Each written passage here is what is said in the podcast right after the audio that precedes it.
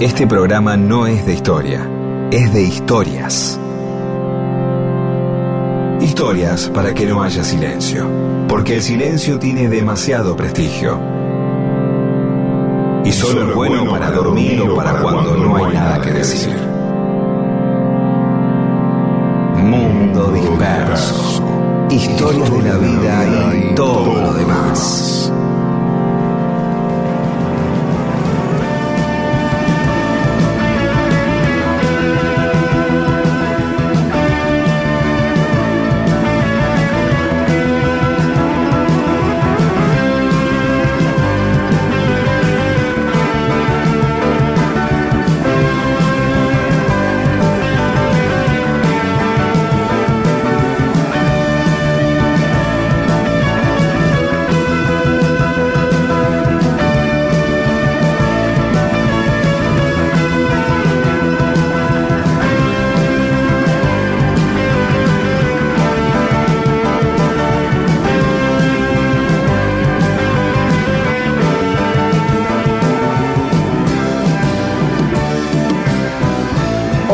¿Cómo les va? Aquí estamos en Mundo Disperso. Somos Pedro Saborido, Daniel Míguez, nos acompañan Paula Weintraub, Olivia Dayes y Eamon.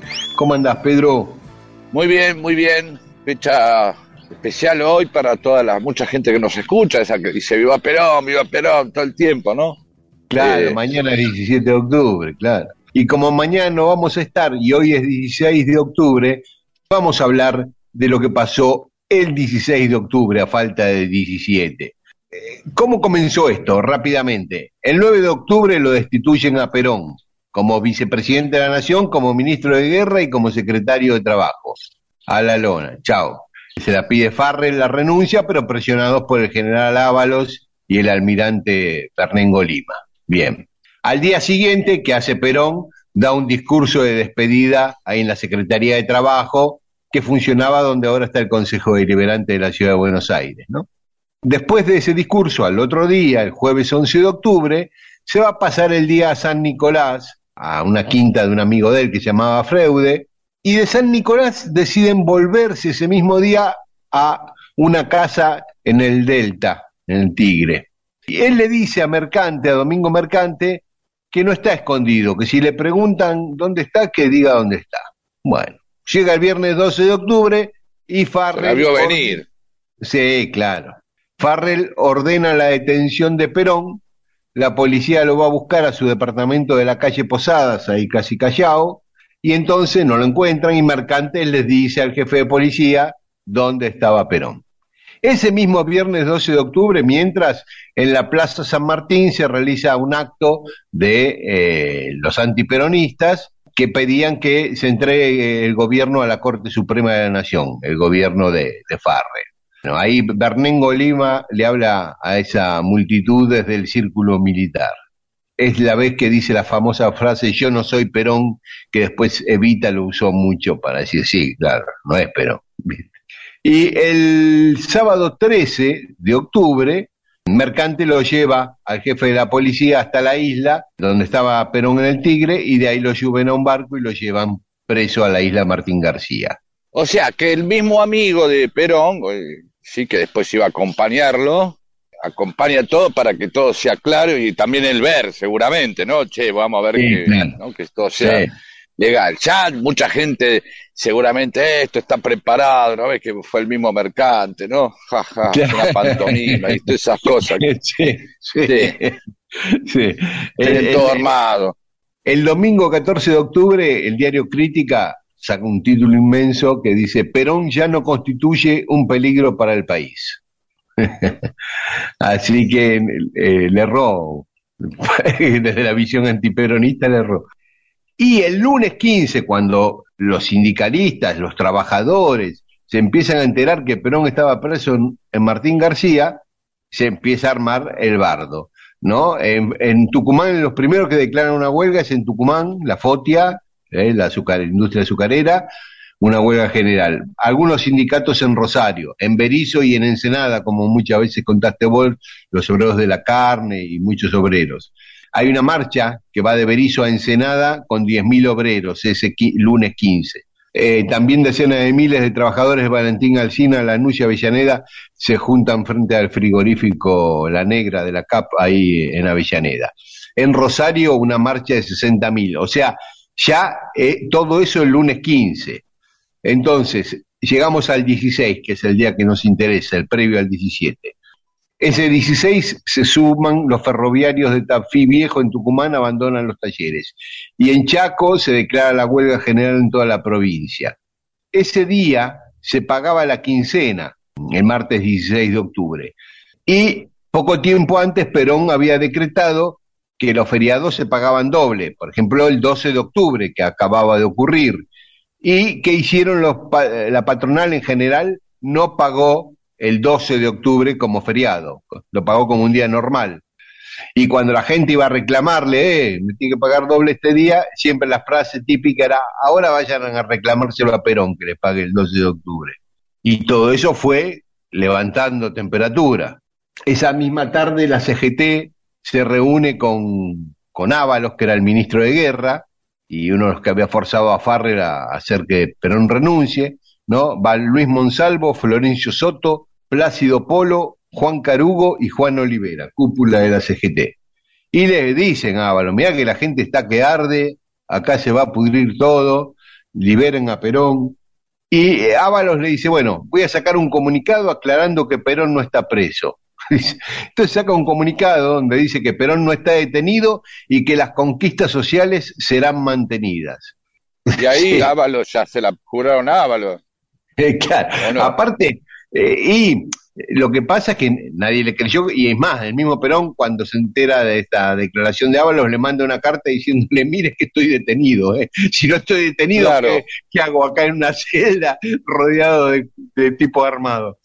Este, entonces ahí eh, Mercante y otros le dicen a Farrell y a Ábalos que Perón está enfermo, que hay que sacarlo de Martín García, que era parte de la estrategia lo convencen a Bernengo Lima, mirá, si Perón se muere ahí, que quilombo que se arma, qué sé yo, entonces Bernengo Lima designa a dos médicos, a Nicolás Romano y José Tobías, para que vayan a Martín García a revisarlo. Los manda acompañados por un capitán de corbeta, Andrés Tropea. Y Farrell manda un tipo de él, un, un comisario, el comisario Rodríguez, también para que vaya en esa comitiva. Mientras estos viajan a Martín García, a las 8 de la noche se reúne la CGT en la sede de la UTA y el secretario general Silvio Pontieri propone la huelga. La Unión Ferroviaria se opone, ¿no? Y, pero hay otros que la avalan, el vestido, ayudantes de casa, eh, el gremio de la madera, del vidrio. Igual, votan y gana el paro por 16 votos contra 11. ¿eh? O sea, no fue tan categoría. Fue discutido el paro para liberar a Perón, ¿eh? 16 a 11. Y muchos verían ahí alguna ventaja, siempre, no es que todo era tan, tan en bloque, o buscarían distintas estrategias, distintos acuerdos. no de siempre, va. De eso se trata, sí. Entonces, el paro para el 18 y en el comunicado llamando a la huelga no nombraban a Perón. Argumentaban que el paro era porque las conquistas obtenidas se hallan en peligro. Está bien, tácitamente estaba Perón ahí. Sí, así que bueno, a, casi a medianoche llegan los médicos a Martín García a revisar a Perón y el comisario Rodríguez, que era el tipo de Farrell, al abrazarlo a Perón le susurra al oído que no se deje revisar. ¿eh? O sea que era un mensaje de Farrell. Entonces no se niega a que lo revisen y Farrell ordena entonces que lo lleven al hospital militar. A que lo ah, revisen ahí a que lo revisen ahí, pero ya era sacarlo de la cárcel y meterlo en el medio de la capital federal. Ahí en la, era otra cosa. Claro.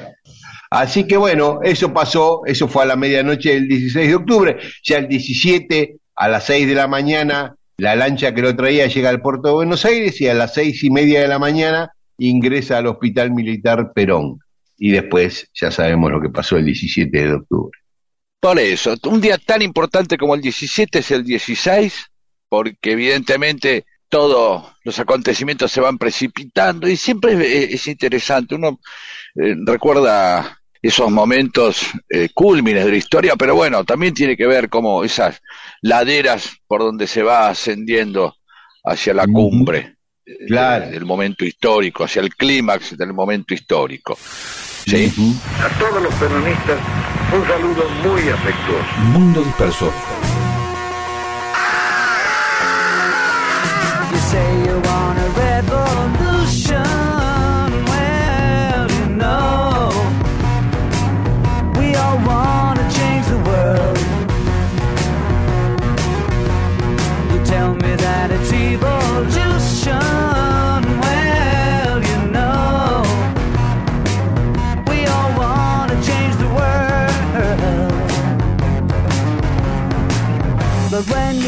About destruction, don't you know that you can count me out?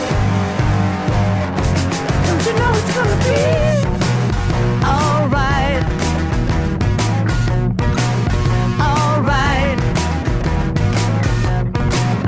Alright.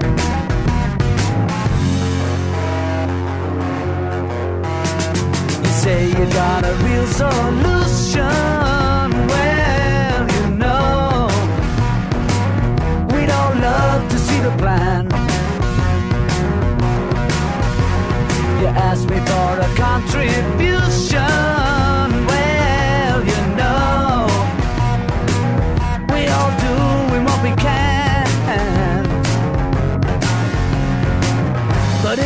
Money for people with minds that hate, all I can tell you is, brother, you have to wait. Don't you know it's gonna be? alright. Alright.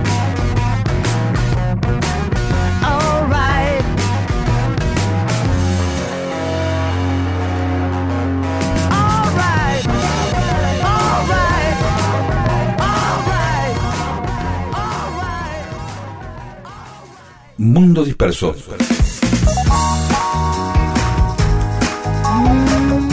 todo eso que alguna vez sucedió solo para que vos estés escuchándolo ahora.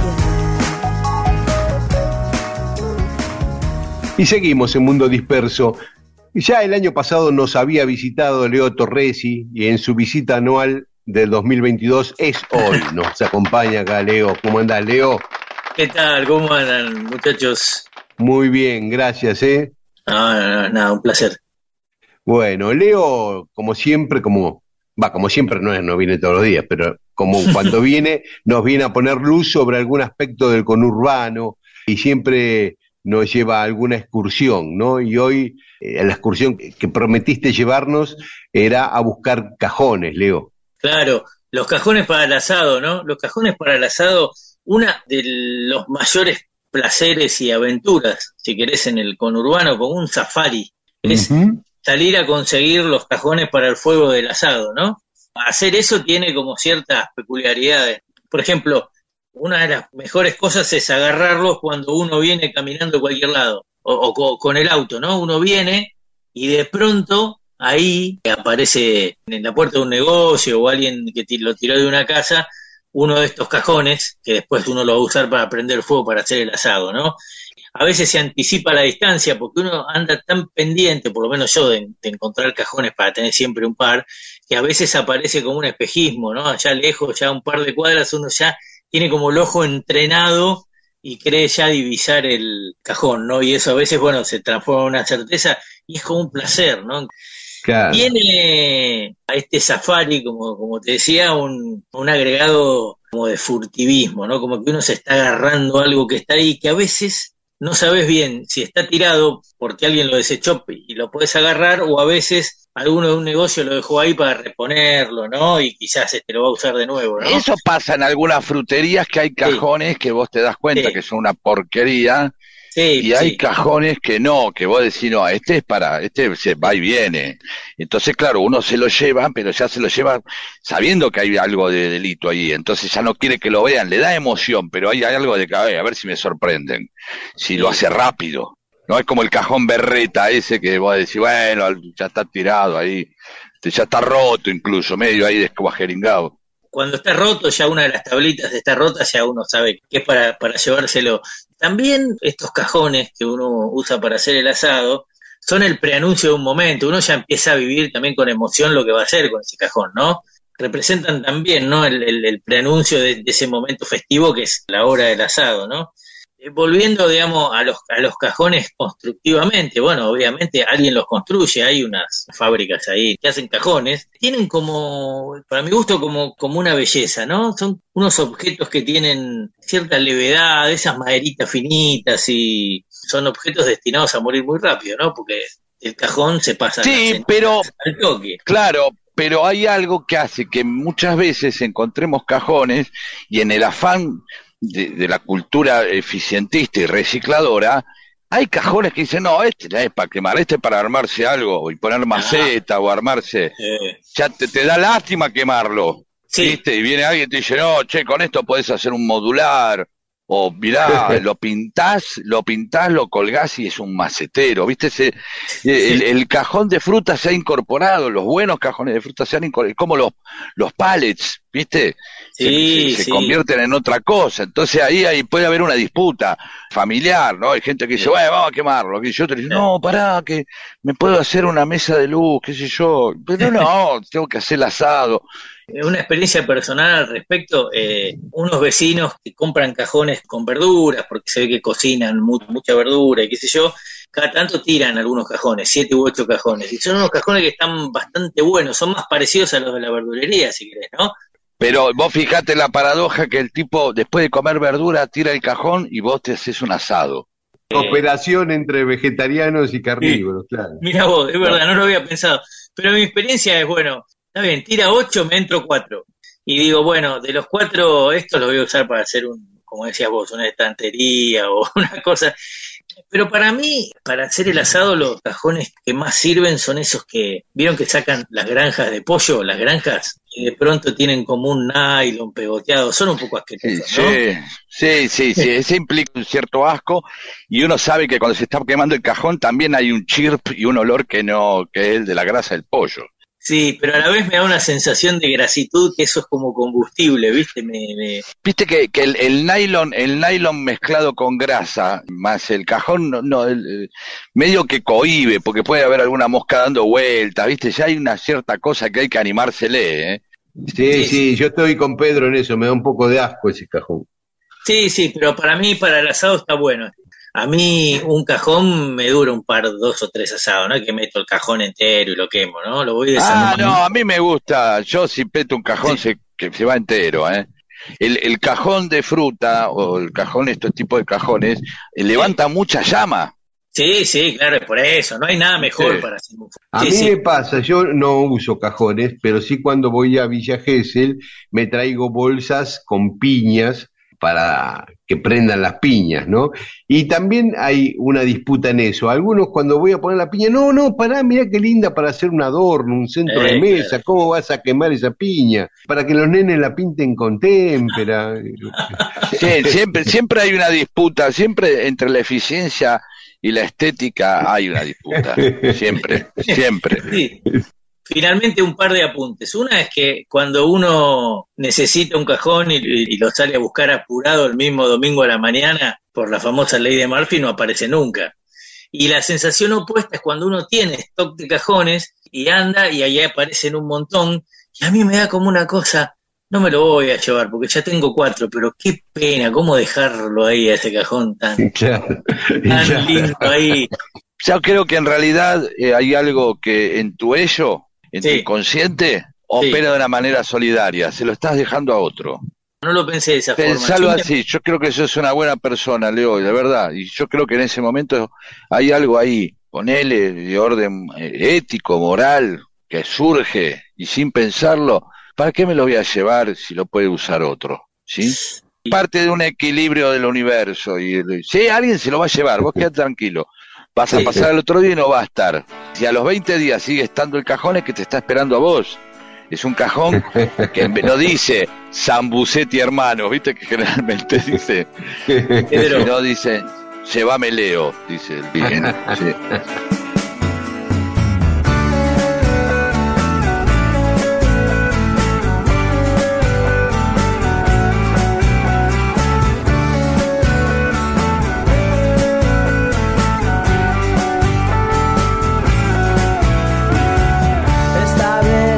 En serio, mintiendo, algo se prende fuego.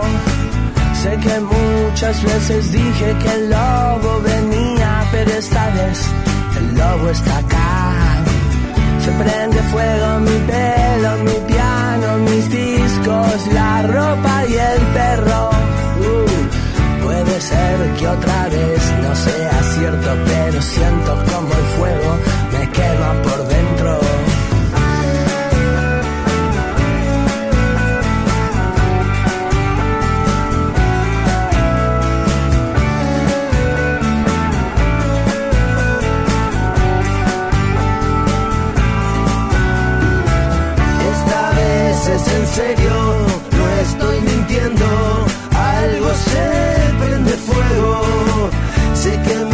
muchas veces dije que el lobo venía, pero esta vez el lobo está acá. Se prende fuego mi pelo, mi piano, mis discos, la ropa y el perro. Puede ser que otra vez no sea cierto, pero siento como el fuego me quema por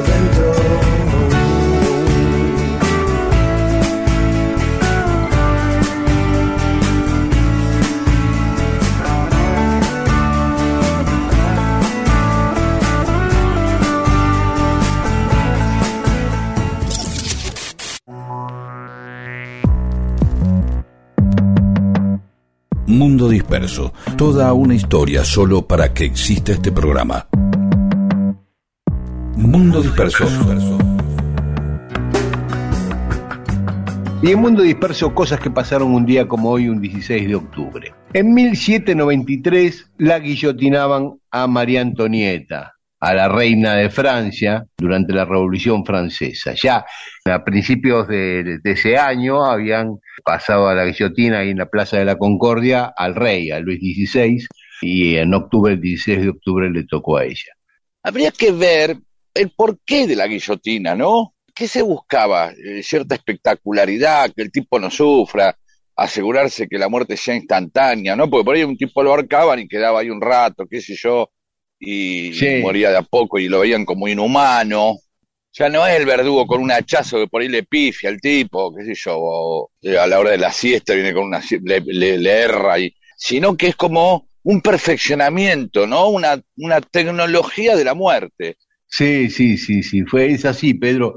Lo que buscaron fue, entre comillas, humanizar o aminorar el sufrimiento del condenado a muerte. Es un poco de piedad dentro de la crueldad, por decirlo de alguna manera. Ya que lo vamos a, matar. Y después ya se convierte en una cosa simbólica, como la silla eléctrica. No, pues la cámara de gas no tiene, no, la cosa de cuando lo meten al tipo y lo matan con gas o inyecciones letales, eh, no tiene, en cambio la silla eléctrica tiene ya un nombre, ¿no? Que le van a meter a payaso eléctrico. Ahí esto es lo mismo, ¿no? Esa cosa que cae. Y el ruido Sí. y la canasta y la gente, ¡eh! porque iban todos a ver eso, ¿no? Sí, Eh, claro. Había películas de terror. En esa época No, iban no, a verlo directamente al terror. Sí, alquilaban balcones de los edificios, los que tenían balcones, servían comida, tomaban algo mientras, sí, sí. Claro, y se ponía bien alto para que lo vean todos. Pero bueno, Sí. perdón, ¿no? me, me fui con esto de la guillotina que terminó, eh, que termina siendo como un símbolo de la Revolución Francesa, la guillotina, Sí, ¿no? sí, sí. o sea, si uno va al, va a un museo de la Revolución Francesa y va al shop, ahí a la tienda, el shopping, ¿no? Del final, y bueno, se compra este, una guillotinita. yo, claro. para- Y una torre Sí, Eiffel. claro, porque una Torre Eiffel, me compro, eh, tenemos la guillotinita para cortar zanahoria, cortarte las uñas, son distintos modelos, ¿no? Pero debe haber seguramente, debe haber una María Antonietita o una Barbie María Antonieta, porque quedó como símbolo, ¿o no?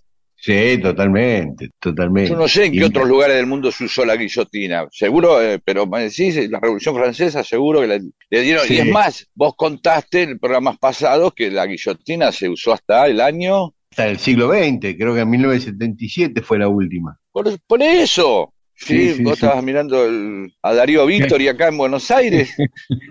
y allá, Sí, sí, sí. ¿qué más? Este, en 1829 se produce en Inglaterra la primera carrera de velocidad de locomotoras. Ah, nunca lo había visto, he escuchado esto, una carrera de locomotora. Eh, en realidad, ¿sabes qué era? Después eh, eh, te lo venden así, con ese título ganchero. En realidad era como un casting de locomotoras, había cinco empresas. Claro, prueba. Todavía- Claro, tenía que hacer el tramo Liverpool-Manchester, el primero que hubo en Inglaterra, todavía no había ferrocarril, ya Stephenson había inventado la locomotora, pero otros tipos también tenían sus locomotoras. Entonces la empresa de ferrocarril, que iba a construir el primer ferrocarril, llamó a concurso y se anotaron cinco tipos con sus cinco locomotoras y tenían que correr uno por vez, porque era una sola vía, 16 cuadras. A ver si llegaban, en qué velocidad lo metían. No Exactamente. es mucho, Bueno, cortito. Sí, muy poquito. La única que llegó fue la de Stephenson, de Rocket se llamaba la locomotora, las otras se fueron quedando en el camino, alcanzó un pico de 40 kilómetros por hora, bastante. Para meterlo en 16 cuadras, ¿no? En Claro. esa época se que era. Y después frenarla, ¿no? También. Y, y después frenarla, sí. Porque aparte, después, ¿cómo te llevas la locomotora? Claro, la O sea, la tenés que armar carros, ahí. ¿no? Sí, no, o la- carro, o locomotora carro tendrían que armar ahí. Pero eran locomotoras al- chiquititas, acordate de la porteña, esta Sí, era más verdad. precaria que la porteña todavía. Claro, uno está imaginando una locomotora así del tamaño de dos departamentos, un departamento de una casa de chorizo, No, eran un departamento de ambiente, no. era como Eran un carrito, carritos así, medio Claro. tractor, una porquería, así. Sí, sí, sí. Y en 1846, en Boston, William Morton emplea por primera vez la anestesia. Eh, usa éter para anestesiar en una operación y logra operarlo sin dolor y que el tipo se recupere bien. Así que bueno, eso fue un, un gran avance en la humanidad, ¿no? La anestesia. En 1854, el gobernador Pastor Obligado le da estatus de municipio al partido de La Matanza. Veni- Venimos, venimos eh, matanceros, ¿eh? Con la historia de Ramos Mejía, ¿sí? Sí, Eh, Sí. Así que saludos a Magario, Verónica, a Fernando Espinosa, Silvio Francese, toda la gente, al doctor Gustavo Gret, un matancero así, adoptivo, fue su secretario de salud y quedó muy matancero. El tipo no era de la matanza, era de mataderos, Ah, que es como una especie de la matanza de capital, ¿viste? Claro, Eh, Alguna vez he dado una charla en Matadero y se siente muy de mataderos, ¿eh? Más allá de las características de haber tenido los mataderos, ahora se está desarmando todo eso, los mercados, el mercado central y de tener un pedazo, viste, fiestas gaucho, olor a bosta, vacas, este, sí, es decir, como un pedazo de campo en medio de Buenos Aires, eh, y el Sildáñez. Entonces yo contaba lo que siempre, a- aprovechando un mundo disperso, a- a- conté lo del Sildáñez, la, la vía navegable, ¿te acordás que siempre contás vos? Sí, Sí, y entonces medio así, sí, decían, y se ponían así bravos, como diciendo, claro, obviamente. Sí, y medio como que casi, viste, mataderos y después los porteños, no sé si me explico, de verdad, ¿eh? sí. Sigamos, perdón, ¿eh? Que me... Y un día como hoy en California se separaba Creedence, ¿eh? la banda Creedence. Creedence, mirá, llamaba. justo hablamos de Creedence, que es una banda de la cual Artemio López es fanático y aparte es hincha de Nueva Chicago. Bueno, mezclamos todo. No importa, es- eh, así es, el mundo disperso, para eso se llama mundo disperso. En 1978 Sí, para que sí. eligen a Caro Wojtyla como papa, un 16 de octubre, eh, primer Bien. papa polaco. Y un día como hoy de 2004, Lionel Messi debutaba oficialmente en el Barcelona a los 17 años de edad. Ya cuánto tiempo. Sí, ah, es la famosa frase de la edad que tiene, y dice, no, lo que pasa es que empezó de joven, ¿no? Como, como Claro. Legrand. Claro, tiene más años en primera que la edad a la que, de- que- que debutó en primera. No sé si te gustan esas paradojas. eh, esta- Claro, sí, sí, Tiene más años viviendo, jugando en primera que sin jugar en primera. tal cual. Es una, una, una paradoja estúpida. Pueden comentar en un asado. Y luego cambiar de tema rápido porque... Claro, no tiene mucho-. Y no, no, claro, no tiene. A ver, Tinelli, ¿cuánto tiene Tinelli? ¿Cuántos años de estrella de televisión tiene Tinelli? ¿Cuántos, viste, así? Esto Claro. generalmente la gente que se muda, eh, tengo más años de, de viviendo en Villa Gesell que antes de venir a Villa Gesell. Y-. ¿Vos tenés más años de periodista ya que sin ser periodista? Sí, claro, sí. También. Nunca lo habías pensado. No lo había pensado. Sí, claro. Hay siempre que tener que darle un lugar a la estupidez para pensar estas cosas. Piense la gente, tengo más años de casado que de soltero, tengo más años con, el, con mi hijo que sin mi hijo, pues lo tuve a los 24, ahora tengo 48, ¿entendés? Y así, uno descubre cosas maravillosas. No sé. Bien, sigamos, perdón. Y bueno, hay gente que cumple años hoy. Y Celín Santos Ovejero, ¿te acordás de ese jugador de fútbol, Ovejero? No. Salió campeón con Vélez en 1968, la primera vez que Vélez Ah, salió campeón. Y después se fue a jugar al Atlético Madrid, fue muy querido en el Atlético Fue, Madrid. fue muy estrella, sí. Está bueno el Sí. nombre para jugador eh, Sí, en España, ovejero, ¿no? Y, sí, el nombre Iselín Santos. Sí, no, tremendo, re gallego. Y hoy está cumpliendo años Vera Espineta, ¿eh? la hija menor Ay, de qué lindo. Y hoy es el Día Mundial de la Anestesia, obvio, porque se inventó la anestesia, y es el Día del Bibliotecario Paraguayo. Así que a los bibliotecarios paraguayos que nos están escuchando, un gran. Puede haber muchos en abrazo. Argentina, ¿por qué no? Sí, Y el, de- eh, y el día del anestesista, que siempre se dicen que los anestesistas son como unos tipos medio aparte, sí. que tienen un espíritu de cuerpo muy fuerte, y dice, bueno, y obviamente, no sé, probarán las cosas, el día harán catas de anestesia. Yo lo veo medio como, y les tiene que gustar, un momento prueban, dice, a ver, me voy a pegar yo con esto, a ver qué onda. Y yo creo que tienen un disfrute, obviamente, te despiertan, te duermen, te despiertan, te duermen, tienen un disfrute. Yo la última vez que me hice un estudio, que es tremendo, porque no es que te dormís de a poco ni te despertás de a poco, sino es como que pim pum, después lo hacía Cangenova, algunos de mis amigos acá, Dorico, Altavia, Greta, mis amigos médicos, la turca, que me digan, porque es una que te ponen y decís pim, tuc, y cerrás, y después pac, te despertás y es como que pestañaste y ya está. Y siempre se sonríen, porque como quedás medio pelotudo, ¿entendés? Y sonreís como un tarado, estás feliz, y el tipo dice, está bien, ¿eh? ¿Cómo estamos? Y vos, ah, ah, ah. y después, medio que la, es la mejor parte es esa, después me acompaña Marlene, me saca ahí, qué sé yo, o algún amigo, no sé, con que me haya ido a hacer el estudio, te sacan, va a tomar un café, Sí. después con el rato se va y bueno, volvés a la vida tal cual es. Pero media hora, cuarenta después, estás recontra eh, Grateful Dead, así, Sí. bien, recontra Pink Floyd. So, so you think you can tell heaven from hell, blue skies from pain? Can you tell a green field from a cold steel rail? A smile from a veil. Do you think you can tell?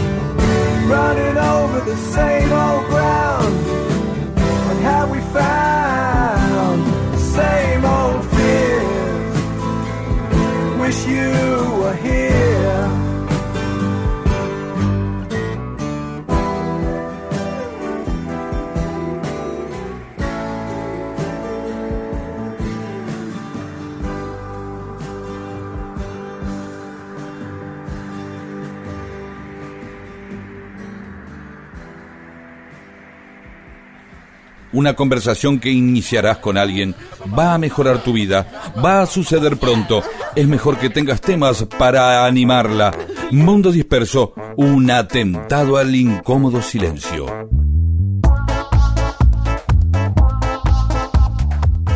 Y en Mundo Disperso tenemos mensajes de los oyentes. José Omar Pérez dice, por tiempo y deseo, es decir, desea algo y luego también tiene el tiempo, decidí escuchar este maravilloso programa desde el pasado hacia el presente.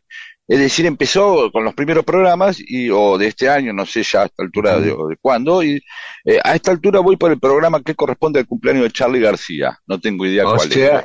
Pero y bueno. fue el 23 de octubre del año pasado, cumple Charlie los 23 Ah, bueno. de octubre. y se hacen mención a este mensaje, lo escucharé más o menos por enero. Claro, pues el tipo va escuchando, va comprimiendo el tiempo, va escuchando más programas.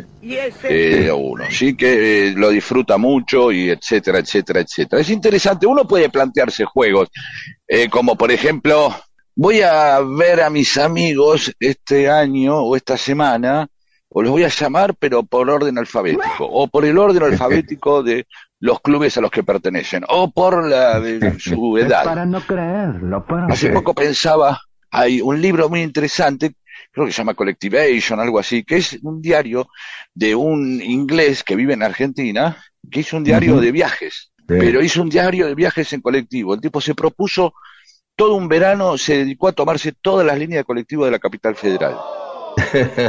Cada, cada capítulo es una línea y va contando lo que va viendo, lo que siente, un diario de viajes. Cosa que los ingleses son, es un género muy, muy curtido por los ingleses, ¿no? Sí, Eh, Germán de Avellaneda dice que aplicó inmediatamente los conocimientos adquiridos con respecto a Josefina de Martinica, a la Josefina de Bonaparte, y fui el alma del asado, de un asado en Ranelagh. Él contó que iba a un asado en Ranelagh Claro. y se llevó y tiró esa. A ver, no todas las historias tienen garantía de funcionar. claro, claro. ¿De acuerdo? ¿Y con quién? Es contexto. Eh, Por ejemplo, en Verazategui, hace poco alguien, después lo vamos a comentar, me acerca un documental sobre el inventor de la rabona en fútbol. Ajá. Entonces, a la gente de fútbol, pero qué sé yo, por ahí al Congreso Claro. de Filosofía no les importa, o a Graciela Fernández Mejide no le sé yo, qué me importa. Pero el inventor de la rabona te lo dije a vos y ya te gustó, ¿o no? Claro, claro. ¿Te gustó Sí, o no? sí, sí, sí. Sí, claro. Ah, bueno, ponele entusiasmo entonces, decime, sí, Sí. quiero, claro, no se nota, Pero lo que digamos, pasa es eso que también. mi umbral de entusiasmo está un poco bajo, pero... eh, ah, eh, bueno, está bien, claro, eso claro. también lo hay que tener en cuenta. Si en la fiesta el umbral de entusiasmo está bajo, es preci- o en el asado, es precisamente lo que uno tiene que levantar. ¿Se se Claro. entiende? Él dice, bueno, Sí. uno le da historias para contar a la gente. Me dice, pero no había onda. Y bueno, precisamente es para que haya onda.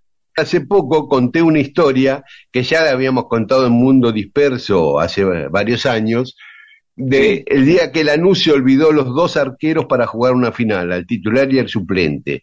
Y yo lo conté con un Ah. digo, acá los mato. Y a nadie le importó, claro, a nadie le interesaba el fútbol, menos Lanús. Claro, claro. Hay que medir, me hay que medir. Sí, sí. Una sonrisita, ¿viste? Sí, que, claro, todo que se pusieron y volvieron a hablar de la escultura abstracta, Claro, ¿no? claro. Eh, de pin- pintura no figurativa. Y ahí, bueno, ¿Qué cosa? de ahí pelas la Gioconda y te dicen, no, no, no, es figurativa la Gioconda, no les interesa la historia de Valferno.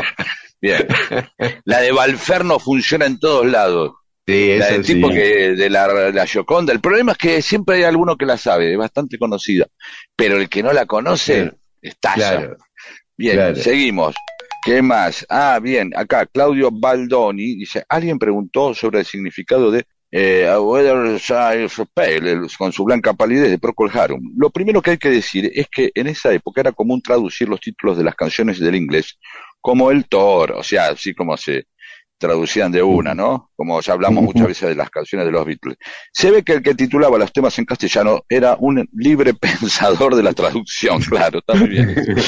Y lo tradujo como con su blanca palidez, y en realidad es un tono más blanco de pálido. Bueno, y parece que la letra no tiene un significado demasiado claro ni literal. Bien, o sea, se amplió aún más la incertidumbre. Bueno, paramos acá y después más mensajes de los oyentes.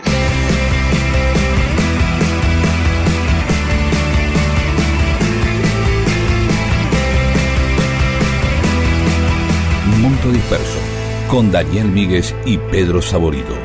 Si me vuelvo a equivocar, ¿qué va a pasar? ¿Qué van a decir? ¿Qué me van a retar? Si me vuelvo a equivocar, ¿qué va a pasar?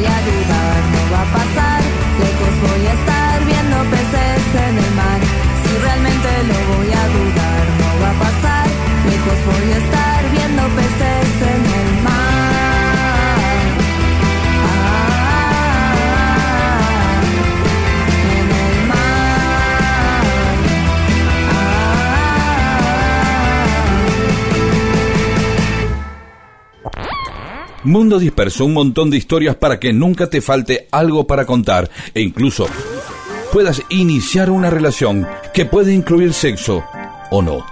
Mundo Disperso.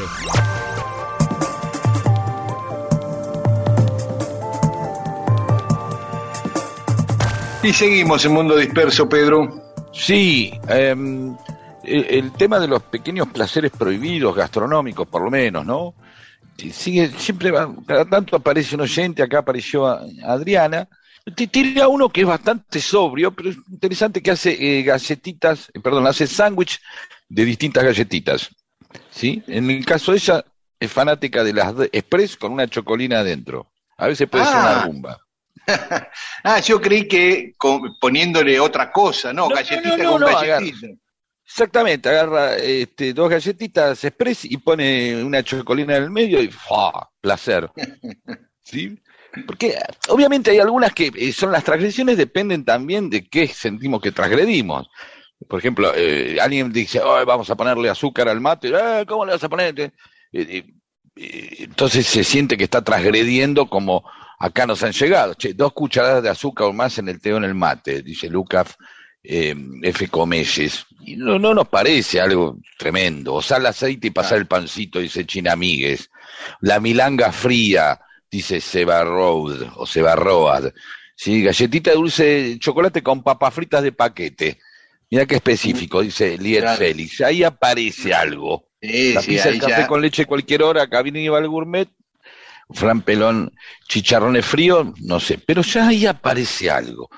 Sí, y, y- y obviamente eh, cuando aparece como María Teresa González, porque uno puede pensar que esto es de tipo, de gordo, ¿no? Y no tiene nada que ver con eso. María Teresa González dice que sumerge un sándwich de salame dentro de un vaso de Coca-Cola. Bueno, ella no hace, ella hace, sí, ah, sí. así, claro. Lo que, es como el sexo, lo que vos haces, Claro. eh, el otro hace, ah, claro. Eh, Madri- Adriana Madrid, por ejemplo, toma mate amargo con aceitunas verdes. Es Es una raro. cosa sofisticada. Claro. Y Carlos Baigorria tiene uno muy, muy elaborado, que para mí es uno de los mejores. Comer lechuga con azúcar Ah, que es como una golosina. Sí. Es decir, agarra una hoja del centro de la planta, la humedece bajo la canilla, recomienda ese, le pones azúcar con una cucharita, la sacudís, o sea, tenés que sacudirla después. La cantidad de azúcar necesaria es, para, para este manjar, es la que queda pegada por la humedad eh, eh, en la lechuga. ¿Se entiende? O sea, Sí, además, sí, la, sí, la otra está de más. claro. ¿Sí? Y así como a Barcio Claudia le gusta la tarta de verdura espolvoreada con azúcar, o mojar los restos de pizza en la azucarera, resto de pizza de la noche en la azúcar. Ah. eh, en la azucarera, ¿sí? De, nuevo, lo que vos haces, ah, Claudio claro. dice, ah, ah, ah. dice, déjamelo a mí. Jorge Aldo Estela, por ejemplo, este, este es fresco. Chocolina en soda, o sea, eh, impregnar, eh, así agarrar y dejar que se, viste que hay un momento donde la galleta, eh, cuando uno la moja, eh, ya pierde su propia estructura y se empieza a doblar. Hay Claro. que sacarla en el punto justo donde se dobla, pero como un radical, pero no se rompe, o al revés, no me acuerdo cómo era, pero no importa. Sí, sí, se rompa se y no se no dobla, se rompe. al revés. Porque Claro. ahí es cuando ya se te cae el pedazo de, la, de, de vainilla o de chocolina ahí adentro y ya tenés que andar rescatando con una. Y ya ahí haces, entras en el terreno de la sopa, pero que es otra historia eso. Claro, claro.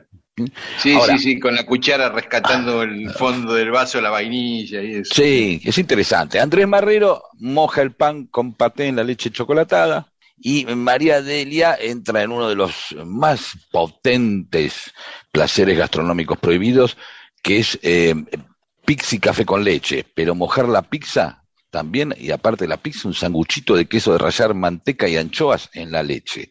Ah, Guau. eso sí, ¿eh? Tremendo, sexo, sí, pero así eh, con cinturón de cuero es esto viene, ¿eh? Y el cosito, el chipote de plástico, esto es total. Bueno, nos parece adecuado, pero eh, todo lo que hagan, lo que quieran, sin dañar a, nadie, sin hacerse pelota a la salud. Este, y pero qué rescato de nuevo lo que dice Adriana, que es si parte de este placer es precisamente la poca frecuencia con la que uno puede hacerlo, dado que no lo puede hacer delante de todo el mundo, lo disfruta en secreto, es como un algo, es algo muy propio, si parte del placer, y es probable que sí, eh, sin conocer las reglas o, o por accidente, ¿no? Porque puede haber sido que el sándwich de anchoa se le cayó por accidente el café con leche, y yo lo como igual. Y de, uh, mi Experimentó mamá, y. ya está, listo, no quiero tener más sexo en mi vida, es esto, de esto se trata. En esa mezcla de dulce y salado, yo tenía un compañero en la escuela primaria que hacía un sándwich que le untaba los dos pedazos de pan con dulce de leche y en el medio le ponía unas fetas de salame. Exactamente, y adelante. Se hizo una especie de, de frente de todos eh, gastronómico. Entra en todo, entran Delía, Masa, eh, Hugo Moyano, Filia Fernández, dulce de leche, aceitunas, eh, coco rallado, no, no hay ningún problema. Ahí, ahí, y esto saben cómo se descubre muchas veces, no solamente transgrediendo, sino siendo ignorante de las reglas. A veces la ignorancia, el no se puede, no digo de esto después andar encerrándose en un placar y prender una pastilla gamexana a ver qué onda. No, no, eso es de estúpido. Me refiero a estas pequeñas cosas en cosas que están claras, que no hacen mal, aventurarse a, a mezclarlas y ver qué pasa. Y, y no ser Claro. tan presos, tan presos de nuestras reglas ni de nuestros gustos. ¿Sí? Claro, claro, claro. Sí, sí, y incluso ah, puede- pueden crear así una receta después que marque tendencia, ¿viste? Pero seguramente miles de recetas salieron así, de mezclar Claro. lo que no correspondía, o lo Claro. que alguien no había imaginado que se podía hacer. Vamos a hablar un día de la historia de las achuras, Sí. para, para, eh, para ver cómo algo que le daba asco a mucha gente por ser considerada comida de esclavo, se convirtió luego en un manjar. Y todo en, en un par de décadas, ¿eh? No, no es que ocurrió, eh, esto era en el 1400, no. Estamos hablando de, de 100 años o menos, cómo las achuras pasaron de ser un asco a ser un manjar. Mirá, está bueno eso. Bueno, muy bien. Seguimos con más Mundo Disperso. 737 coming out of the sky. Won't you take me down to Memphis on a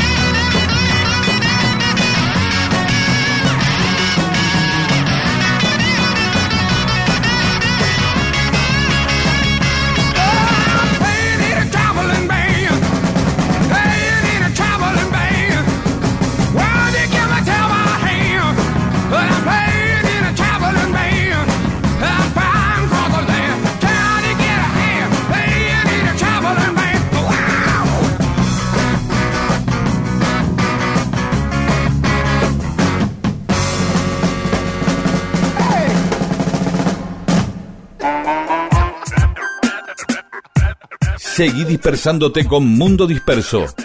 Miles de historias que no le importan a nadie. O sí, con Daniel Víguez y Pedro Saborido.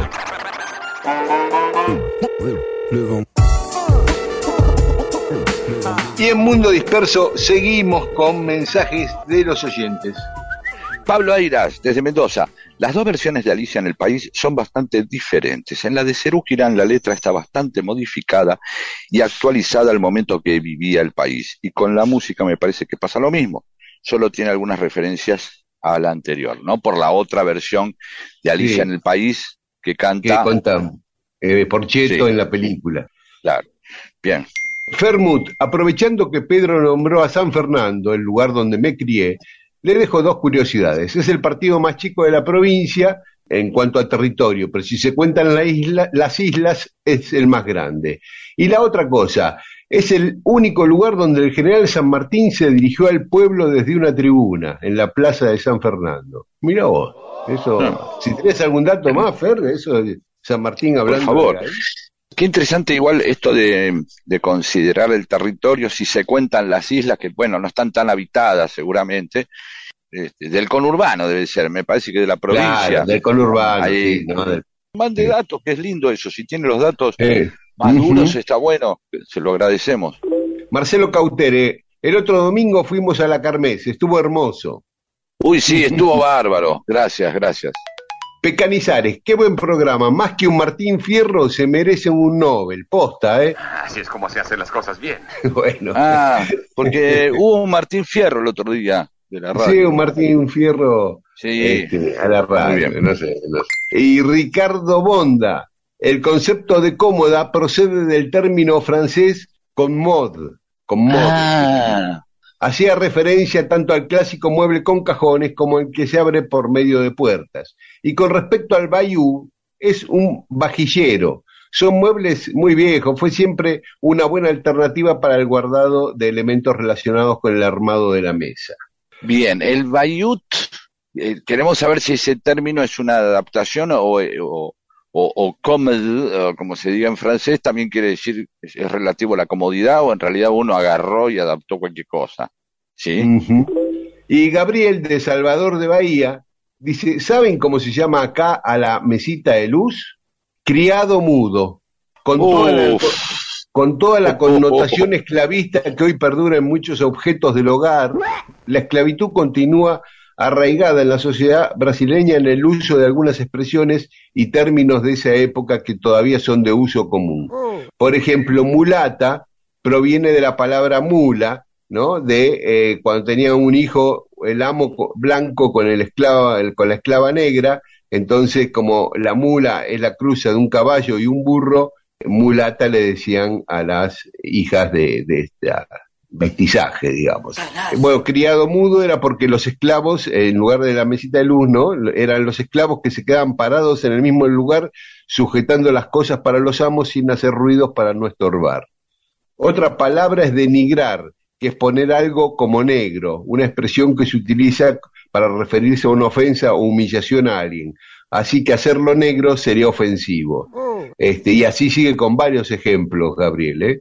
Cómo perduran a partir del lenguaje un montón. Y que también esa- esas palabras deben hacer también entonces perdurar costumbres y formas de sentir. ¿no? Y de formas de claro. Relacionarse. Sigue Totalmente. diciendo criado mudo, criado mudo. Yo prefiero mesa de luz que es casi poético, es espineteado. Es una cosa espinetiana, ¿no? Una- Claro, como claro. el palo de luz, como lo decíamos el otro día, mesa de luz, palo Claro. de luz, ser de luz. Sí, claro. ¿sí? Bueno, escuchamos un poco de música y después va a haber más mensajes de los oyentes. ¿Quién sabe, Alicia, este país no estuvo hecho porque sí? Vas a ir, vas a salir, pero te quedas donde más vas a ir. Y es que aquí, sabes, el trabalenguas, trabalenguas, el asesino te asesina y es mucho para ti. Se acabó ese juego que te hacía feliz.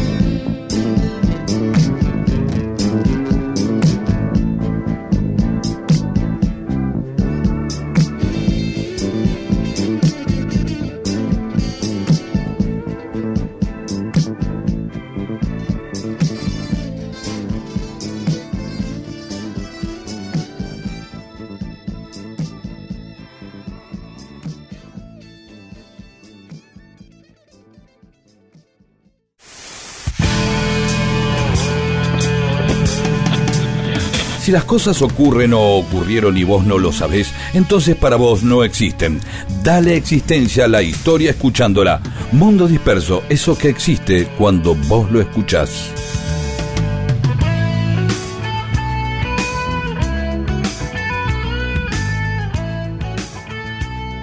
Bueno, seguimos en Mundo Disperso. Recién, mientras escuchábamos música, Leo nos hablaba de la solidaridad en el barrio, lo- los muchachos que se ayudan unos a otros, o, y Pedro hablaba de otro tipo de solidaridades que también se da en el barrio, generalmente, este, o, o en otras circunstancias. Pero había una solidaridad en especial, Pedro, que decías. Empujar un auto, que también Ah. se en, en lo- en el centro es imposible. Estaba pensando Eh, eso. Ese es un gran momento. Y, Sí. es más, más de una vez terminás puteando, porque resulta que hay un momento que podés decir, mirá, no arranca, este, Quique, ¿de acuerdo? Sí, Y sí. ya estamos a cuatro cuadras, ¿sí? Ya vamos por la cuarta cuadra. y me estoy alejando, yo iba para el otro lado. Claro, también pasa con personas que, que no conocés, que venís caminando ahí por una avenida y de pronto hay un, un chabón con un 504 y se le quedó. Y, y la verdad que el momento en que lográs que arranque, que por ahí vas vos y te sumás con otro, viste, que, que, que caminaba por enfrente, el momento que lográs que arranque, que ves que el tipo es se una va, pequeña es- es- fiesta. es una pequeña fiesta y uno se siente, no sé si es un sentimiento egoísta detrás del- de la acción Porque es uno- un egoísmo bueno. no, pero uno se siente bien, ¿no te sentís bien como diciendo, la puta, Sí, qué bien, que, no qué bien que estuve, qué bien que estuve, ¿no? Es un egoísmo bueno. O sea, Sí. si, si, si uno se siente bien por ayudar, y aun sea por vanidad, es bueno porque vos haces un negocio perfecto. Claro. Vos te quedás con tu vanidad de haber ayudado y al otro lo ayudaste. Digamos, sí, sí. es una vanidad positiva, ¿no? Decir, che, hoy me sentí bien porque ayudé a alguien. No, me sentí bien porque me hice el boludo, el vivo y no empujé el auto. Claro, claro. Sí, sí, sí, Sí, sí. sí. que unos momentos, yo también he tenido momentos ahí sí, de pe- un pequeño egoísmo que aflojaba un poco un, algo que empujo, pero veo que el gordo va, con el gordo alcanza, ¿no? Entonces, como que te sacás la foto y vas medio apoyado, vas como haciendo el, bueno, vamos, vamos, vamos, vamos, y aparte Sí, porque tiene aparte una pequeña aventura, ¿viste? Que es este, ¿viste? Que sentí que va y vos decís esto no arranca más. Y Ah, pronto papi, papá, tira dos, tres tiros del escape Y bro, sale. bro, bro, eh, y sale. Y, y, Sí, y aparte sí, eh, no. tiene, tiene una cosa maravillosa empujar un auto, que es el tipo no puede parar a agradecer, se tiene que ir. Ah, es verdad, claro, es verdad. Porque, Porque- si parás, porque- que-. Claro, porque si no, boludo, o sea, es- es- no, es- no bajes a agradecer porque tenemos que empujar todo de vuelta. y- pero bueno, ¿no? todos sabemos que está agradecido, es tácito eso, eh, está agradecido, Sí, pero no puede. obviamente. Y, por- y en contrapartida, la escena previa a este, a la ayuda, cuando está el pobre tipo solo con, con la puerta abierta tratando de empujar el Uh. auto y a la vez moviendo el volante para que no se le vaya al carajo, es- Sí, es, sí, es sí, gantesca, sí, sí, es sí. gantesca y, y a uno le eh, por eso ayuda, ¿no? Y No, no hay manera, no hay manera. eh, este, en todo caso, lo que puede hacer el tipo es acomodarlo y listo, y esperar. Y, Sí. y tiene un pequeño momento de aventura para el tipo porque este, se tiene que subir con el auto en movimiento si empuja un poco él. No, hay algo, hay un pequeño, hay unos segundos de Indiana Jones ahí. Sí, ¿no? que el tipo se sube con el auto en movimiento y le da. Y siempre hay asesores. No, no, ponelo, ponelo, ponelo en primero, ponelo en primero, ponelo en primero. Es como, no apretés el embrague, pa, pa. Porque a verse cuando se clava, se clava y se clavó. Y, Sí, a veces no, no hay y- caso, no hay caso. Claro, eh, y, claro, y ves si no es un pelotudo, este, ¿entendés? Y lo peor que te puede pasar a- es que el tipo vaya alguien que sepa más que vos diga, déjame a mí. Igual viste que uno encuentra consuelo. Por ejemplo, a veces vos estás empujando una rural Falcon, viste, de estas que tienen arriba todo un, ar- un armado para llevar caño y qué sé yo, y no la logras eh, arrancar, viste, no logras. Entonces, sí, bueno, el tipo este ya sabe que se le queda, si es un modelo 69, ¿no? Sí, pero son momentos de solidaridad de nuevo, que se tienen que dar en un ámbito donde vos casi te sentís obligado, que no te queda otra que hacerlo. Sí. Es como ceder un asiento. En cambio, si hay un auto parado en medio, en medio del, o sea, en medio de una autopista que es muy peligroso, ha habido accidentes, ¿no? Creo que lo peor que uno puede hacer es, ahí es al revés, ¿no? Es, che, que se baje, poner la baliza y esperar que venga gente avesada y que venga la, la seguridad, ¿no? Pero a veces en el centro y no te haces cargo, ves un auto parado y no te haces cargo. Y aparte, como vos estás empujando el auto con otro tipo, ¿no? De a dos a veces es, viste, quizás tres. Y es un momento de equipo, ¿no? De equipo con un tipo que, Sí. que, va- que vas a hacer algo muy importante que va a durar 30 segundos y un tipo que no vas a ver nunca más en tu vida.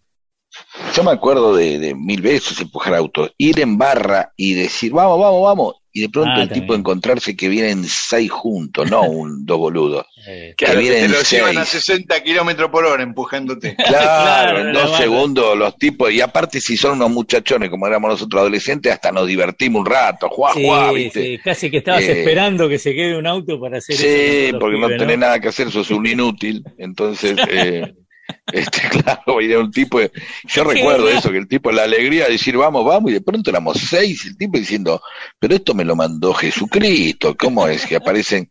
Estoy solo y de pronto aparecen seis, seis mancebos de 16 años, todos dispuestos con energía y hormona disponible para. Para, para el empuje, y ahí vamos, Bueno. oh, juá, juá, viste, qué sé yo. bueno. No Qué faltaba bien. aquel que agarraba y se quería subir un poquito en el baúl, ¿no? Se sentaba con un pelotudo este, de, de costado en, en el baúl de un, de un de un 125 que son bien cuadraditos, ¿viste? Sí. Claro, claro. Claro. Y yo empujando un auto, viví momentos de zozobra que hubiera querido que hubieran esos seis muchachones, porque íbamos con mi papá que tenía, eh, yo tendría ocho años, íbamos con mi hermanita Ah. y mi papá, mi ma- hermanita tres años, ponele, y mi papá. Eh, un auto modelo 46, de 1946 el auto, o sea, bien viejo en la década del 60. Claro. Este, se quedaba cada dos por tres. Una vez nos tuvimos que venir en primera desde San Vicente. Oh, Este, pero bueno, eh, se quedó, y yo bajo, con ocho años ya tenía este, edad para ayudar a empujar, Sí. y mi hermanita se queda arriba. Mi papá con la puerta abierta, como contaba Leo, empujando, y yo, atrás. y yo empujando desde el baúl atrás. Un auto Pero ¿qué pesadísimo, pasó? Un auto Sí, pesadísimo, eso, de hierro, un auto, un Eso Hudson, que- o, o Hudson, Hudson. Eso que vemos en las películas sobre el peronismo, ¿no? Esos autos. Sí, o de patrulla del camino, qué sé yo, esa de... Bueno, empezamos a empujar con mucho esfuerzo y de golpe el auto empieza a acelerar. Claro, era una barranca, de golpe apareció una barranca recontra pronunciada. Y, y se iba tu hermana. con- Claro, y, y mi viejo no alcanzó a subir y se fue el auto. Y mi viejo y yo corriendo atrás del auto, como los dibujitos animados, Eh, parecía una película. por el medio de la calle, y mi hermana sola con el auto en la barranca. Cruzó una esquina, menos mal que no venía nadie, y después fue frenando despacito y se frenó contra un cordón, digamos, a, a media cuadra después de cruzar esa calle. Un momento de angustia y cagazo, desesperación tremendo, tremendo. Coche viejo, coche viejo, porque me deja en cada camino. Yo no lo quiero tener. Yo quiero uno nuevito, uno que sea coupé. La mala suerte me quito y entonces van a saber.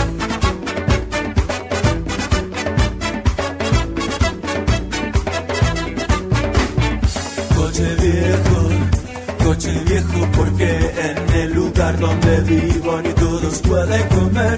Ya basta ver las vitrinas, cosas que nunca tendré. La mala suerte me quito y entonces van a saber.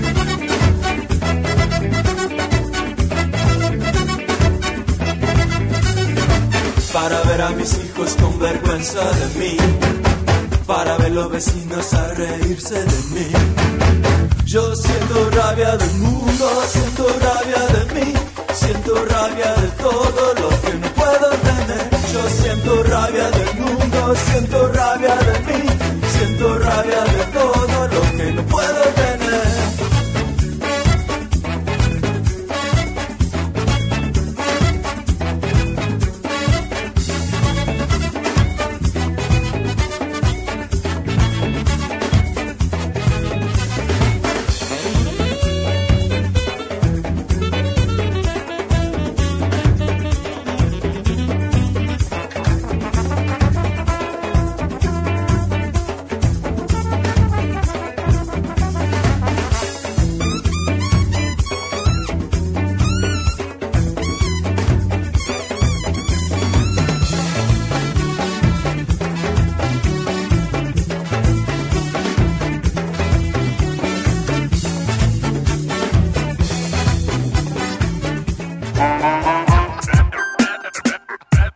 Seguí dispersándote con Mundo Disperso. Miles de historias que no le importan a nadie. O sí. Con Daniel Víguez y Pedro Saborido.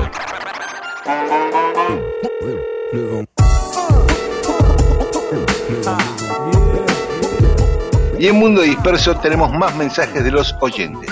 Mariano, desde Andalucía. Estaba escuchando un programa viejo y estaban hablando de los canutos. Hace poco compré una casa y era una tapa de luz ciega. Encontró mil dólares, encontró. Ah, Claro, porque el secreto del canuto, el mejor canuto es enemigo de la idea del canuto.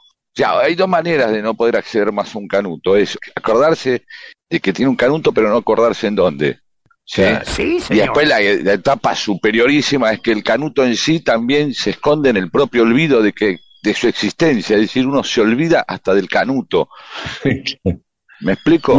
Sí, sí, y hay que ver si los andaluces son especialmente distraídos o es una, una cuestión universal. No, no, no, creo que debe ser una cuestión universal. Cada tanto alguien, o se murió la persona, o se mudó, o tiene mucha guita, o por ahí dije, voy a dejar un canuto acá y voy a regalar una satisfacción a alguien que no sé quién va a ser. Bueno, Martín Ferreira, cuando era pibe en casa no había modular, pero algunos amigos tenían. Recuerdo la fascinación que me generaba la puertita del bar, que al abrirse encendía una luz interior de algún color, azul o naranja, según los modulares de sus amigos, ¿no? Esa, Sí. claro, eh, había todo un glamour y aparte daba una sensación de James Bond, ¿no? Porque primero una puerta que se abre y baja y cuando baja se abre al mismo, se prende la luz al mismo tiempo, ¿no? un efecto teatral. Y ahí Claro. uno se servía un ocho hermanos, un, Claro. ¿no? Un- las bebidas como para que se tomaba cuando había iba alguien importante. Y si Claro. el mueble ese encima sale medio para afuera algo, viste que tirarse al mismo tiempo, como Ah, una especie sí. de troquelado, algo avanza. Sí. Y, y es como uy, un mecanismo así más. Siempre me fascinaron así las cosas en los trenes, en los, en los aviones, eh, que apretás una cosa y se da vuelta y hay un vaso. O, o la canilla pedal del tren. La canilla pedal para no gastar mucha agua está buena. La conociste, ¿no? La canilla pedal. Sí, claro que la conocí. Sale sí. como, como una ducha. Sí. Sí. Bien, sigo. Em, Fabio, para conocer los últimos días de Lavalle, no hay como el romance de la muerte de Juan Lavalle, obra de Ernesto Sábato y Eduardo Falú. Y Gabriela Roldán, mi amiga Gabriela, es, dice, es verdad, la música nos identifica y también nos pone, ah, dice, nos pone nerviosos, sobre todo en lugares donde te obligan a escuchar, o lo que es peor, en un lugar agreste donde solo tiene que escucharse la naturaleza y tenemos que soportar ruido. Cuando alguien va y estás muy feliz viendo un lago en Bariloche o el mar Claro. en San Clemente y viene un tipo y pone Zúquero Fornaciaria o Eros Ramazzotti, el que, que canta, que es un- como una afeitadora humana, y para el tipo está bárbaro, pero el problema es que tu banda musical, la música de tu vida no coincide con la de la mía, entonces ahí empiezan los problemas. Tom, grande Saborín Miguel, me río y aprendo mucho con ustedes. ¿Alguna vez ten- contarán algo de Luca Prodan en el oeste? Eh, bueno, sí, vamos a buscar en los cajoncitos de abajo, tenemos algo de Luca Prodan. Félix Requejo. Hay, hay un libro de Petinato que habla de sumo, Sí. es hermoso, lo recomiendo, ¿sí? Ah, mira. Sí, seguimos. Eh, Félix Requejo, por eh, nuestro físico, dice, uh, dice así, con un programa tan corto como el del domingo, nunca vamos a llegar al barrilete de Franklin. No lo contamos con un programa normal. Lo lograremos. Pronto, Eh. está ahí preparándose, está por entrar a la cancha. Y Carlos Ferrera se emocionó porque leímos su historia del chico con el carro el domingo pasado. Eh, y Hasta Carlos ahí, dejemos que- ahí. Sí, claro. Que hacemos el mejor programa de la historia. Bueno, gracias, Carlos. Bueno, Otro- exagerado. Sí, sí, habría que chequear eh, para atrás en la historia, pero debe haber otros. Sí, seguro. Este, Es más o menos. otro la balanda. Respecto a esto, justamente al tema de Carlos, al muchacho que tenía el caballo y el carro, a lo mejor te- quería tener otro caballo presintiendo que todo podía empeorar en el futuro. Eh, Barry nos dice que nos puede interesar la historia de Juan Domingo Politi Donati, un fotógrafo argentino que murió en agosto de este año y que es el único que registró las torturas en el Estadio Nacional de Santiago de Chile. Eh, ah, y nos manda un link. Sí, sí, la vamos a, a ver y a leer. En Jane, Magnetic. Espectacular, dice, ahora tengo un ídolo más. Aguante Paco Ramos Mejía. Y Ron Damón dice, vamos Don Pancho, se refiere al amigo Ramos Mejía, uno de los más grandes y desconocidos personajes de nuestra historia. Y Tere dice que nos escucha desde Tapiales, cerquita de la chacra de los Tapiales en La Matanza, donde estaba Ramos Mejía. Y Daniel de Magwit, aguante Ramos Mejía, dice. Sobre la música del mundo disperso, Susana Figuini agradece pasar una de las diez maravillas del mundo. From the beginning, ¿sí? Las nueve Bien. restantes son Eruption, Lucky Man, Cam Evil Nine, Enigma sin fin, C'est la vie, Fanfare for the Common Man, o sea, fanfarria para el hombre común, Still You Turn Me On, bueno, The Only Way y The Three Fates. O sea, Bueno. eh, todos así. Yo los conocía todos en castellano los temas. Me le Claro. animé así a Claro. escuchar un rato Aspen y entonces me la animé, pero no, no mucho más. Bueno, de a poquito las vamos a ir a pas- pasando a, la- a las 10, Susana. Betty de Quilmes, que ahora vive en Piriápolis. From the Beginning es una de mis canciones favoritas. Rock and roll, y coincido con las bandas que nombró Pedro. Y me pasó exactamente lo que decían sobre las bandas que fui incorporando de a poco. Incluso estaba enojada con Charlie por Cerú Girán. Por, Eh. suerte, por suerte fui aprendiendo a escuchar mucho más. Y Alfredo Rosso es un gran gurú en ese sentido. Yo diría hasta irresponsable, ¿no? Y el oso de Saavedra dice, incluyan cuando puedan el tema Don Carlos, una obra de arte de Jaime Ross. Na, na, ni, na, ni. Lo podemos poner No ahora sé. cuando termine. ¿eh? Dale. Habla de Gardel el tema ese.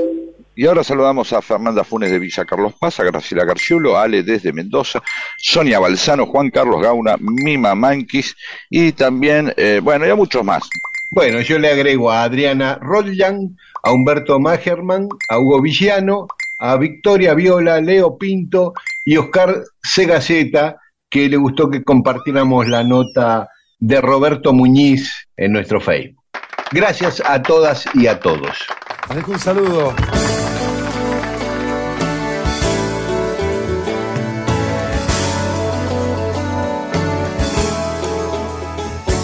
Milagro Taura del tiempo, que no te aplico sentencia. Sos inventor de la ciencia, de mantenerse primero. Por tu don arrabalero, de jugar sin la pelota. Sos trompa de una patota, que le afanó el alma al barrio. Estás en el calendario, en cada vuelta de copa. Goleador de los descuentos, lágrimas de las pesadas, silbido por la bajada, que un kurda regala el viento. Yo te he dado el manchamiento cuando al cielo relojeo, viviendo en un bulimbreo, con el champeño de aire, siento allá por Buenos Aires, esquina Montevideo. Don Carlos Siniente Piu, que es Orsal ni que ocho cuartos, ligador en el reparto de la eterna juventud. Como el flaco en la cruz, perdonaste a la gilada, con tu sonrisa pintada en un bondi trasnochado. Y acá te baten el mago por tu bola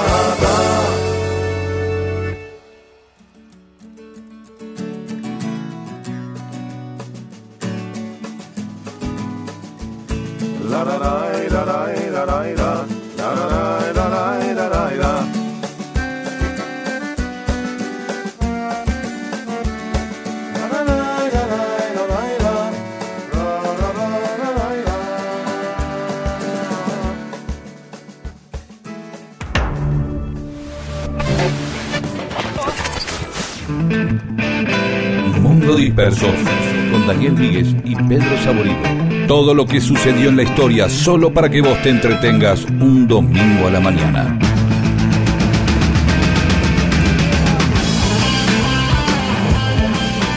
Bueno, y ya se acaba el mundo disperso de hoy, ¿eh? Así es, y no nos vamos a ir, Chinchos, que en tu eh, afamada humildad no vas a querer decir nada, pero yo quiero destacar que en el marco, y uno cuando dice en el marco ya está hablando de algo importante, del cumpleaños número 50 de la Universidad de Lomas de Zamora, la primera del conurbano, dentro de la carrera de comunicación social han distinguido a un emérito profesor, no sé qué quiere decir emérito, pero suena muy bien, que es el, el profesor eh, Daniel Míguez, ¿no? Así que bueno, felicitaciones Gracias, Daniel, gracias. este, la verdad que un gran maestro de muchos periodistas, este, espero que de los Sí, buenos, ¿no? sí. A ver, algún día tendrías que contarlo, che, este, este me salió bien, este me No, salió hijo de me- puta, ¿no? Eh, eh, mira, por suerte son muchos. Si empiezo a nombrar, quedo. Voy a quedar mal con, con muchos, ¿viste? Pero tenés- sí, yo conozco a muchos buenos, no conozco a ninguno, eh, algún mercenario que uno va y da las herramientas, luego con las herramientas hace cualquier cosa. Eh, así que bueno, pero te gusta ser profesor, te gusta Me ser gusta, maestro. me gusta. Pero así como una, de una manera expansiva, no solo en un aula, ¿viste? Cuando escribo libros también me gusta ser didáctico. Mismo en este programa también tiene su costadito que va por ese lado. Por supuesto. Sí, sí. Tiene un costado yo aprendo mucho con esto, este programa, y la gente también aprende mucho, y aprendo mucho de periodismo, de comunicación, así que bueno, es muy importante también esta distinción de mundo disperso, la de los oyentes día a día, pero bueno, también es importantísima, realmente me siento muy orgulloso de esta distinción que han dado en Loma de Sí, porque es en tu casa, ¿viste? Vos que recibiste muchos premios, yo alguno también alguna vez, pero eh, esto que sea Eh. en tu casa, ¿viste? Y que sea... eh, yo mm, gran parte de mi vida estuve ahí. Yo estudié ahí, me recibí ahí y empecé la docencia universitaria ahí hace muchísimos años.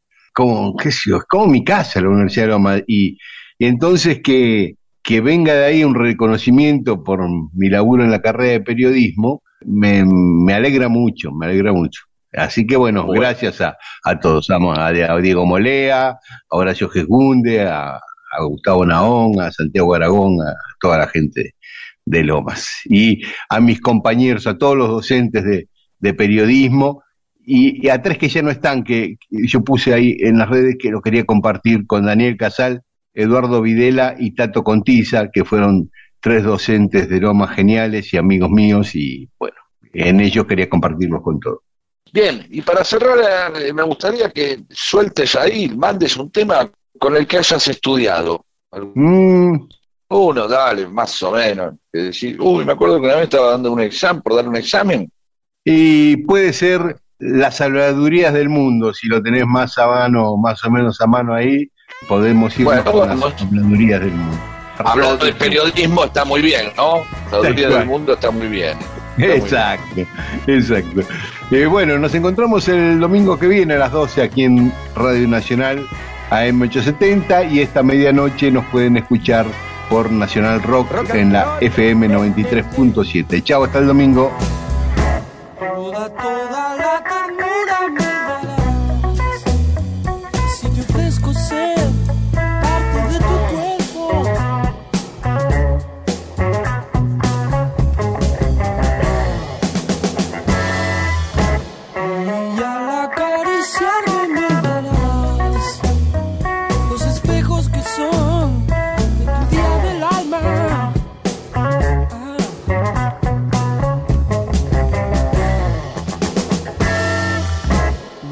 soy.